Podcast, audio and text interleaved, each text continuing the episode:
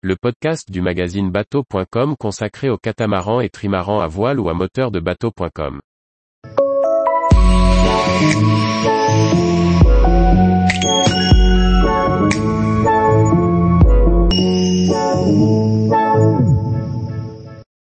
Mopiti, une escale à couper le souffle en Polynésie française. Par Julie Leveugle. La vue depuis le haut du mont Terafatio est bien connue des navigateurs tour du mondiste et mérite à elle seule un passage à Mopiti. Le lieu d'escale à l'ouest du territoire polynésien est à la hauteur de sa réputation et marque définitivement les esprits. Mopiti, c'est un petit atoll de 12 km situé tout à l'ouest du territoire de la Polynésie française. L'île fait partie de l'archipel des îles sous le vent, mais ne reçoit pas l'intense fréquentation touristique de sa voisine, Bora Bora. L'île, qui a refusé la construction d'hôtels sur son territoire est en fait un ancien volcan qui s'est affaissé dans la mer. Aujourd'hui, l'atoll est constitué d'une île principale, entourée de cinq motus, Ahuira, Toinet, Paeao, Pitiae et Tiapaa. Un peu plus de 1200 habitants résidant sur l'île, principalement dans le petit village de Vea. L'atoll de Mopiti est d'abord réputé pour sa passe. Entre les motus Pitiae et Tiapaa, au sud de l'île, la passe Onoyo est un passage étroit et dangereux, connu pour rendre difficiles les entrées et sorties dans le lagon. Le courant sortant y est toujours très fort et peut atteindre les 9 nœuds.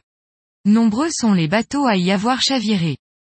La passe n'est pas empruntable par forte houle, et bénéficier de bonnes conditions pour entrer dans le lagon est un privilège.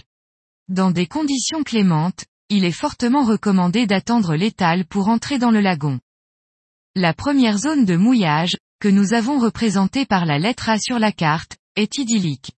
Près du Motu Pitiae, à l'ancre avec une très faible hauteur d'eau, on profite du lagon translucide et des fonds de sable blanc. Du fait de la barrière de corail toute proche, la zone est très calme. La faible profondeur permet, selon son tirant d'eau, d'avoir pied autour du bateau.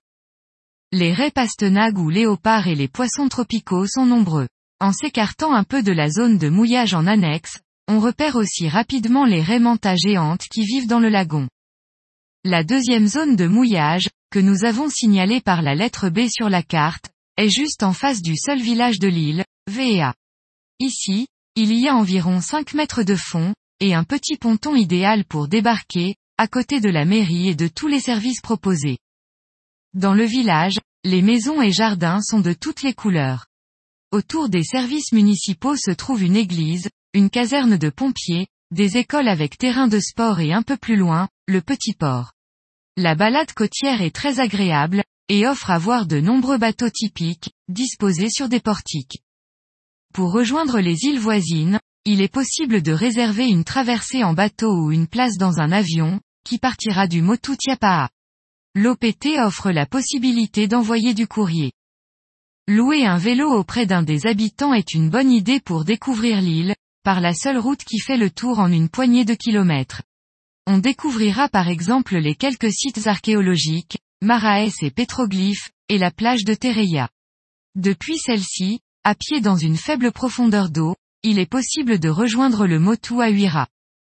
Prévoyez le nécessaire si vous partez pour la journée, il y a plusieurs magasins d'alimentation et snacks à VEA, mais il est possible de ne pas trouver à manger une fois sorti du village. Depuis le second mouillage, vous repérerez peut-être le drapeau et la coco plantés au bout d'un bâton, au sommet du mont Terafatu. C'est là qu'il faudra monter. Il existe plusieurs parcours pour y accéder, tous au départ du village. Le plus simple est de se renseigner auprès des habitants pour connaître le chemin à emprunter. La balade dure environ 2h30 aller-retour, et l'ascension est relativement facile. Des cordes aident le marcheur en fin de parcours, pour les parties les plus abruptes. En haut, à 372 mètres d'altitude, la vue à 360 degrés est saisissante. Tous les jours, retrouvez l'actualité nautique sur le site bateau.com. Et n'oubliez pas de laisser 5 étoiles sur votre logiciel de podcast.